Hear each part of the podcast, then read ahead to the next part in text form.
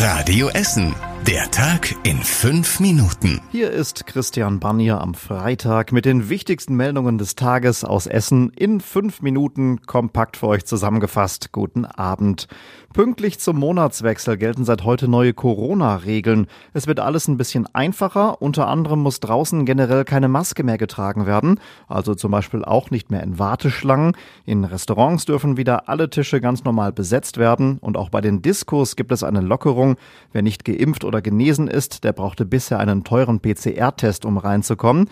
Jetzt reicht ein offiziell bestätigter Schnelltest, der maximal sechs Stunden alt ist. Das ist für viele natürlich sehr praktisch jetzt zum Wochenende.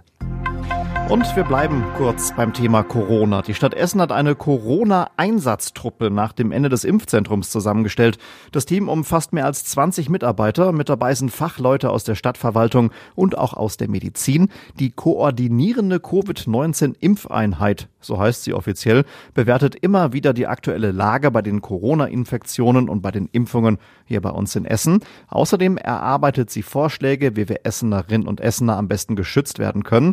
Und nicht nicht zuletzt organisiert das Team Impfaktionen in den Stadtteilen und hält auch Kontakt zu den Haus- und Betriebsärzten. Die sind ja jetzt für den größten Teil der Impfungen verantwortlich. Die Polizei hat heute Vormittag den tödlichen Fahrradunfall auf der B224 im Westviertel nachgestellt. Sie wollte dadurch herausbekommen, wie der Unfall genau passiert ist. Am Mittwoch vor einer Woche, da kam ein 85 Jahre alter Radfahrer ums Leben. Ein Lastwagen hatte ihn angefahren und mitgeschleift.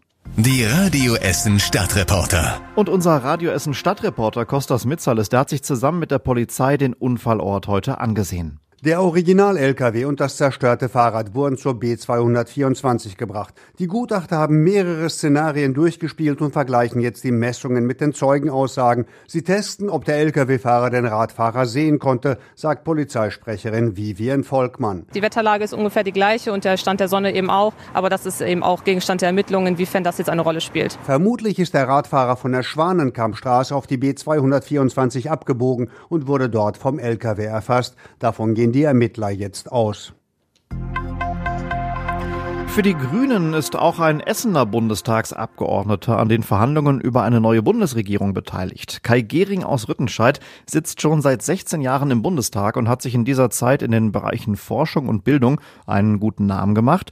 Zusammen mit einer Kollegin aus Hamburg leitet er das Vorbereitungsteam für die Gespräche in seinem Bereich. Bei den Verhandlungen selbst sitzt er dann aber nicht am Tisch. Gehring sieht grundsätzlich mehr Gemeinsamkeiten mit der SPD als mit der CDU.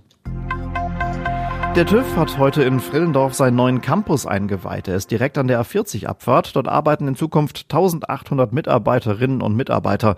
Der TÜV hat sie dort zusammengezogen und alte Standorte wie zum Beispiel an der Langemarkstraße aufgelöst. In Frillendorf werden Achterbahnen, Aufzüge, Räder, Bremsen und Fahrwerke geprüft, Windräder berechnet und der Abbau von seltenen Erden begleitet. Der Neubau hat 34 Millionen Euro gekostet und es wurden viele Materialien aus den alten Hallen wie Stahl oder Beton noch einmal weiterverwendet. Heute Abend startet das Essen Light Festival. Diesmal gibt es Lichtkunst an 18 Stellen in der Innenstadt und im Südviertel. Unter anderem hängt über der Kettwiger Straße ein drei Meter großer beleuchteter Mars. Das ist nicht das einzige Highlight, sagte Organisator Richard Röhrhoff hier bei Radio Essen. Es gibt einen Lichtwasserfall in der Innenstadt zu bewundern. Wir haben Häuser in geleuchtete Plastiktüten gepackt. Und es gibt auch eine große Lichtshow auf dem Kennedyplatz. Die Lichtkünstler hatten in den letzten Tagen vor allem Probleme mit dem Regen. Sie sind aber alle fertig geworden. Gestern Abend wurde auch schon getestet. Bis auf kleinere technische Herausforderungen hat das ganz gut geklappt, sagt die Essen Marketing. Also da kann es jetzt heute richtig losgehen. Und was war überregional wichtig? Auch das zweite Gespräch von Grünen und FDP zu einer möglichen gemeinsamen Regierung ist offenbar ganz gut verlaufen. Die Bundestagswahl sei eine Zäsur gewesen, sagte FDP-Chef Lindner. Es solle jetzt etwas Neues in Deutschland entstehen. Und zum Schluss der Blick aufs Wetter. Abends und nachts regnet es ein bisschen. Die Aussichten fürs Wochenende die sind eher gemischt. Morgen ist es meistens trocken, aber bewölkt. Erst zum Abend hin steigt die Regenwahrscheinlichkeit wieder an. Bis zu 19 Grad bekommen wir. Und es ist windig. Am Sonntag wird der Wind dann aber nochmal deutlich stärker und es regnet öfter. Und soweit jetzt die Meldungen von heute. Danke fürs Zuhören und ein tolles Wochenende. Das war der Tag in fünf Minuten. Diesen und alle weiteren Radio Essen Podcasts findet ihr auf radioessen.de und überall da, wo es Podcasts gibt.